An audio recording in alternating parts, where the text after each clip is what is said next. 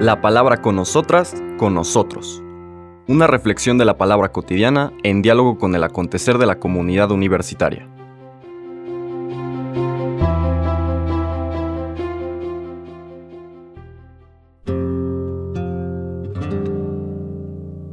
Hola, buenos días. Bienvenidas, bienvenidos a la palabra con nosotras, con nosotros. Hoy empezamos la trigésima segunda semana del tiempo ordinario y en este lunes 13 de noviembre seguimos nuestra meditación, profundización en el Evangelio de San Lucas. Ya estamos en el capítulo 17 que empezamos hoy con los versículos del 1 al 6.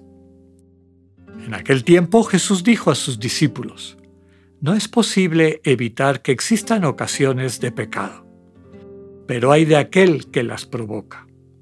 Más le valdría ser arrojado al mar con una piedra de molino sujeta al cuello que ser ocasión de pecado para la gente sencilla. Tengan pues cuidado. Si tu hermano te ofende, trata de corregirlo, y si se arrepiente, perdónalo. Y si te ofende siete veces al día, y siete veces viene a ti para decirte que se arrepiente, perdónalo. Los apóstoles dijeron entonces al Señor, aumentanos la fe. El Señor les contestó, si tuvieran fe, aunque fuera tan pequeña como una semilla de mostaza, podrían decirle a ese árbol frondoso, arráncate de raíz y plántate en el mar, y los obedecería. Palabra del Señor. Dos dichos del Señor que de alguna manera están vinculados.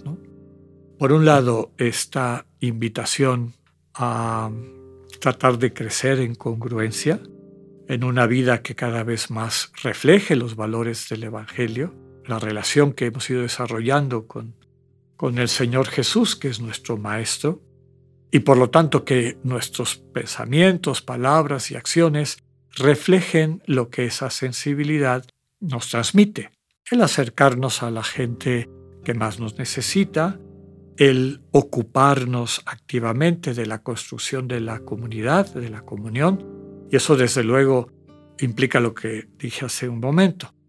Para construir una comunión, si vemos que hay personas que viven de una manera desfavorecida o que se les dificulta mucho poder participar en esa comunión, hacer su contribución, pues lo primero que tenemos que hacer es ayudarles a levantarse Recordemos la actitud del Señor Jesús en los Evangelios. ¿A qué personas se les acercaba? Normalmente quienes vivían al margen de la sociedad de la época. Al margen, podríamos decir, económico, social y político, y también al margen religioso. En ocasiones es el mismo, pero en ocasiones es diferente. Había personas que estaban, pues tal vez no tan al margen, en la sociedad de manera social, económica o política, como podían ser los cobradores de impuestos, pero estaban totalmente marginados de la vida del pueblo y sobre todo de la práctica religiosa. El Señor Jesús va a buscar a todas estas personas para, a través de ese amor de solicitud, irles mostrando un camino de salida de esa situación de deshumanización en la que vivían para encontrar la buena noticia de que podían reconocerse y vivirse como hijos, hijas de un Padre misericordioso, que les amaba, que les contemplaba con alegría.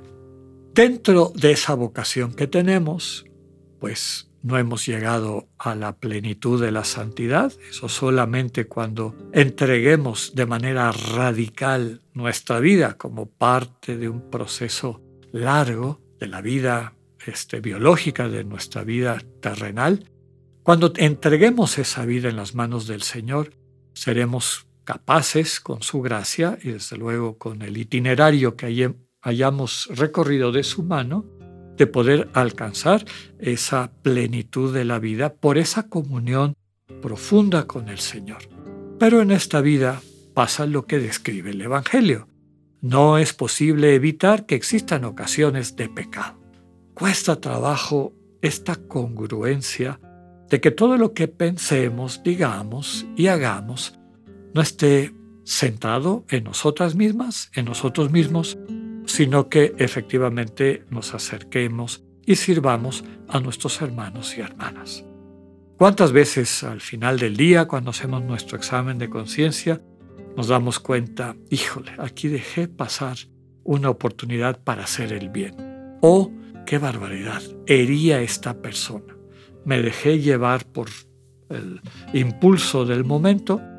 Claro, traemos todos estos resabios, estas inercias a veces de una vida centrada en el ego y no en la relación con el Dios que nos ama, que nos acompaña. Entonces, habrá ocasiones en donde eso se pueda presentar. Aquí el Señor diferencia esa realidad de la tentación que muchas veces viene y que cuando caemos en ella pues se convierte realmente en un daño a nuestros hermanos y hermanas, a aquellos que la provocan. Es decir, que no solamente se hacen daño a través de eso, sino que irradian ese daño, lo enseñan, sacan a la gente del camino de la vida auténtica, el camino que nos lleva a la vida plena en el Señor Jesús, y les sirven de piedra de tropiezo. Recordemos que eh, la palabra griega escándalo significa eso. Utilizan esa palabra los otros evangelios para invitarnos a que no seamos motivo de escándalo para los pequeños.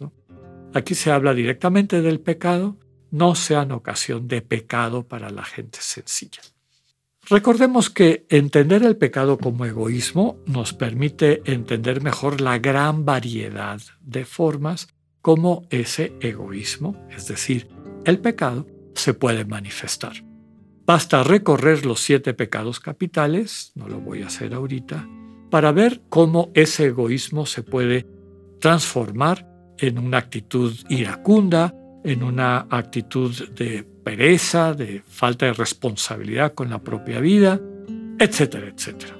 Entonces, la invitación, desde luego, es a estar atentos y atentas a que no nos convirtamos en exportadores de egoísmo, de egocentrismo y por lo tanto de destrucción de la convivencia, de la comunión humana, sino que recuperando nuestra dignidad de hijos e hijas de Dios, asumiendo la imagen divina que habita en nosotros, nos dejemos acompañar por el Espíritu a que esa imagen se convierta en presencia, es decir, en la semejanza a Dios, de tal forma que la gente con la que interactuamos pueda reconocer al Cristo que vive en cada una y cada uno de quienes viven en comunión con Él en esas interacciones, ¿no? en esa manera como servimos a nuestro prójimo amándolo.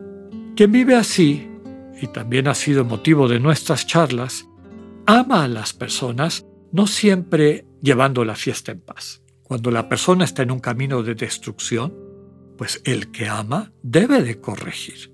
Debe de corregir desde luego desde el amor, pensando cómo puedo transformar la situación, la actitud de esta persona para que no siga destruyéndose y destruyendo otras personas.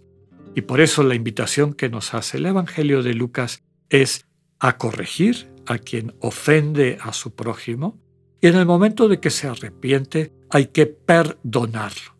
Recordemos que perdón quiere decir a través del don de ti mismo, dicho en otras palabras, el entregar tu vida, poner tu vida en sus manos, es decir, el estar dispuesto a entregar su vida, tu vida para que tenga vida, en eso consiste el perdón. Y si eso pasa siete veces, es decir, muchas desde la perspectiva de la numerología judía, todas esas veces perdónalo. Pídele a Dios la gracia de estar dispuesta, dispuesto a retomar esa relación recíproca. Al final, los discípulos le piden al Señor que les aumente la fe. Recordemos que la fe tiene los dos elementos que hemos comentado, saber y creer. Recordemos las palabras de Pedro. Señor, ¿a quién iremos? Tú tienes palabras de vida eterna. Y nosotros creemos y sabemos que eres el Santo de Dios. Saber es mantenerte consciente todo el tiempo de todo lo que Dios ha hecho por ti y su amor que constantemente te renueva. Y para eso hay que hacer un esfuerzo, mantener esa conciencia. Y creer es confiar en que ese proyecto de Dios, que tú, aunada, aunado ese proyecto de Dios, vas a encontrar esa vida plena que finalmente es la promesa que Dios nos hace. Esa comunidad de amor donde todas y todos nos podemos abrazar con Dios como centro de nuestra comunidad. Que tengan un buen día, Dios con ustedes.